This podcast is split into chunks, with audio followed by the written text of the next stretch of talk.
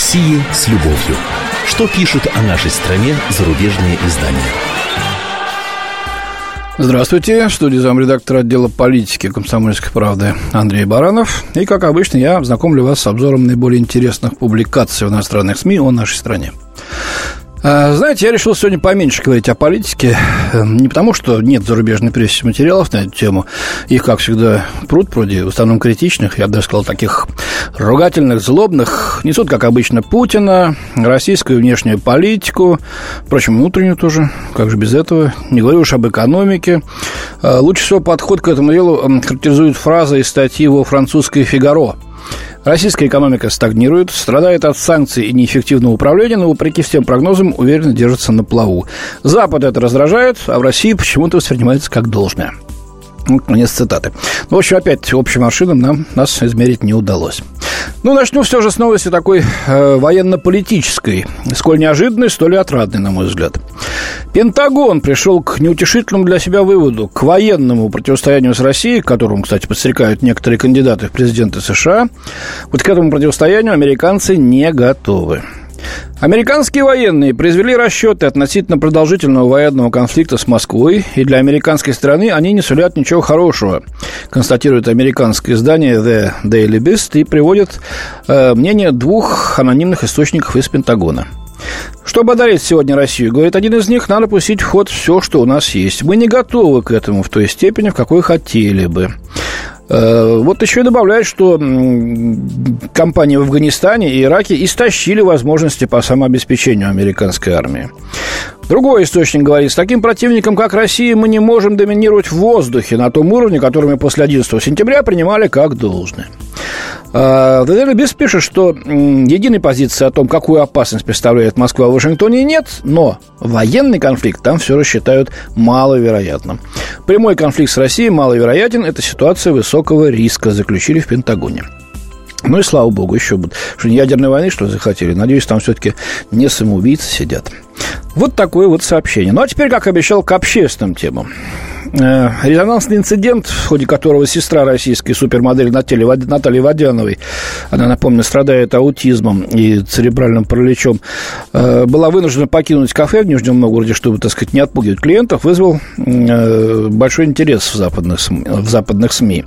И они отмечают, что это далеко не единичный случай, не единичный, простите, случай, который лишь подчеркивает сложности, с которыми сталкиваются инвалиды по всей России.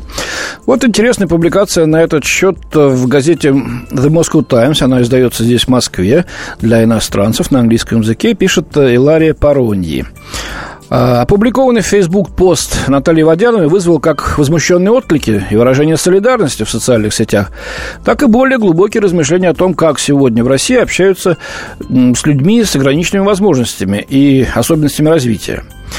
Инцидент вызвал ответную реакцию и на официальном уровне, отмечает журналистско-следственный комитет, возбудил дело по нарушениям прав Оксаны. Вот автор статьи комментирует, ссылаясь на экспертов, что отчасти проблема заключается в том, что стремление скрыть существование инвалидов укоренено в российском обществе. В советские времена люди с ограниченными возможностями и особенностями развития часто жили в изоляции и игнорировались.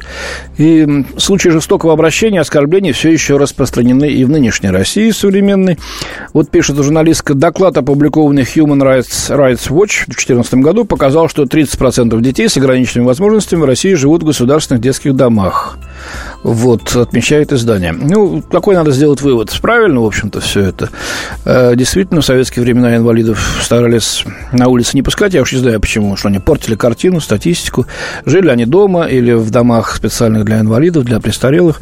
Вывод такой, нам всем надо понять, что психологическая и моральная готовность общества принять людей с особенностями развития, такими вот, да, обращаться с ними на равных, э, без стереотипов, вот тот главный показатель нравственного здоровья того самого общества и уровня его развития. Так что тут нам еще предстоит делать огромную работу. И надо признать, конечно, что иностранцы правильно указывают на этот недостаток в нашем обществе. Э, следующая публикация. Питер Орзак из Bloomberg View. Э, он пишет о том, как Россия борется с алкоголизмом и с э, курением. У него жена молдаванка. Почему, знаете, вот в конце этого маленького обзора его публикации. Почему это важно? Э, в этом году, пишет он, Путин в своем типичном имперском стиле повелел правительству увеличить среднюю продолжительность жизни россиян до 74 лет к 18 году. Ну, как-то, ну ладно, пусть так он и толкует э, пожелание Путина, высказанное, поставленное как цель, причем здесь имперский стиль. Вот. Эта цель вполне может оказаться недостижимой, пишет журнал, пишет автор, однако примечательно, как много в России делается для борьбы с алкоголизмом и курением. Например, российское правительство перешло на более агрессивные меры по пресечению пресечению курения и пьянства, в частности, ввело лицензионные торговые ограничения, повысило налоги.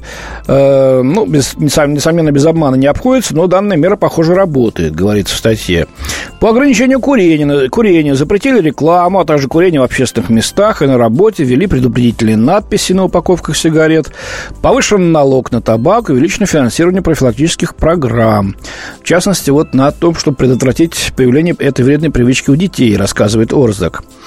А, и вот смотрите, в чем дело там, почему-то он вдруг пришел к таким выводам. Недавно посетив Санкт-Петербург, журналист отметил анекдотические признаки прогресса. Его жена, уроженка Молдавии, была прямо-таки шокирована, как мало они увидели примеров российской традиции сочетать злостное курение и беспробудное пьянство. Ну, вот не увидели они пьяных, валяющихся на тротуарах. Хотя в Петербурге финнов-то вполне можно найти даже сейчас. Я уж не говорю, что было раньше. Да, собственно, мало чего отличается сейчас. Вот. По мнению американского журналиста, следующей мерой должно стать существенное повышение цен на сигареты, так как в России они втрое дешевле, чем в США. Но это вряд ли. Надо тогда и уровень жизни сразу повысить втрое. Вот все меряют по своим каким-то аршинам американским. Э, будут, конечно, повышаться цены, но не так, как это хотелось бы господину, как он, Орзагу. Вот. Ну и вот такой вывод. Э, если агрессивно повысить цены и продолжить меры по предотвращению запойного пьянства, указ Путина может оказаться выполненным, резюмирует он. Ну, я за то, чтобы, так сказать, э, меньше пили меньше курили. Я вообще не курю, например, хотя выпить иногда себе позволяю. Все-таки живем в холодной стране, он сейчас 20 градусов даже нет в августе месяце. А, но э, надеюсь, что это будет сделано не такими методами, как вот тут нам указывают цены поднять, задрать или что-нибудь запретить. Проходили все уже, знаем, э, как сразу, так сказать, синенький дымок закуриться над некоторыми деревенскими крышами. Э, дальше идем. Э, год на русском пармезане. Катрин Вич из немецких Handelsblatt, значит, вот импортозамещение в продуктовой сфере комментирует. Она приводит блок некой Эва Мало из Подмосковья. Ну, наверное, это ник какой-то. Вот. Потому что она тут пишет странные вещи о том, что вот молоко в 2014 году стоило 177 рублей за бутылку, в марте 2015 года уже 246, а сейчас 222. Или что-то не так перевели, а, мне кажется, так сказать, евро в рубли и обратно, либо это откровенная ложь. Но, тем не менее, вот она пишет, что сейчас-то все есть, правда, конечно, пармезан – это не пармезан, а нечто пластмассовое, есть его, так сказать, если и, и можно, то неприятно, а, но, тем не менее, потихонечку, потихонечку, потихонечку немножечко вот эти вот э, продукты, от которых мы отказались на Западе, появляются сейчас. Еще один фейк в этой статье, что вот нету э, западных вин. Э, до свидания, французский, итальянский вино, здравствуй, водка, пишет журналист. Все это есть, на вин никакой эмбарго не распространялось, так что ошибочка у вас тут вышла товарищи. Но в целом вот говорят, что э, в целом все, все есть в магазинах, и пустых полок уже практически не найти. И под занавес Шон Уокер, британский гардиан. Кошмарное растение, на котором помешана Россия. Ну вот кто угадает? Он уже писал об этом год три назад, ты говорил. Что за растение? Ну, не марихуана, конечно. Вот, э, не крапива, это, оказывается, укроп. Меня часто спрашивают, трудно ли жить в Москве, а я отвечаю, что тут просто здорово, пишет Уокер. Увлекательный водоворот событий, а качество жизни последние годы быстро повышалось, поясняет он. Видите, несмотря на санкции. Но есть одна западня, пугающая до дрожи почти всех экспатов, то есть тех иностранцев, которые работают здесь по контракту.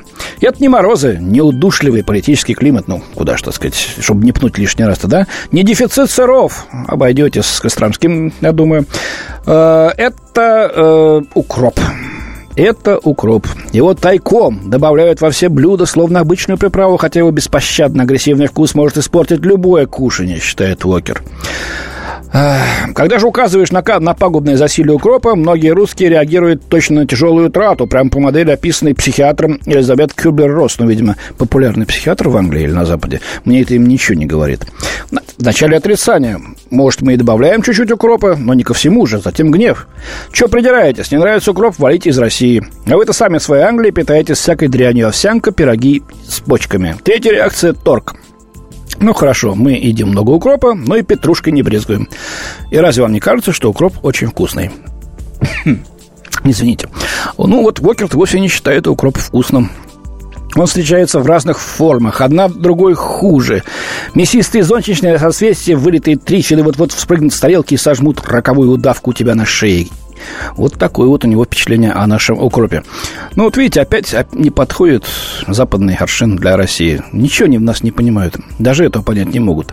Ну, правда, вот говорит о том, что теперь укропами называют еще и украинцев, воюющих с нами. Может быть, это им поможет. Ну, у меня на сегодня все. До свидания. В студии был замредактор отдела политики «Комсомольской правды» Андрей Баранов. Специальный проект «Радио Комсомольская правда». Что будет? Сегодня мы говорим о том, что будет завтра. Ведущие эксперты и политики в прямом эфире делают свои прогнозы на будущее в программе «Что будет?». Каждый вторник с 19 до 21 часа по московскому времени на радио «Комсомольская правда». В эфире Владимир Сунгоркин и Александр Яковлев. Что будет?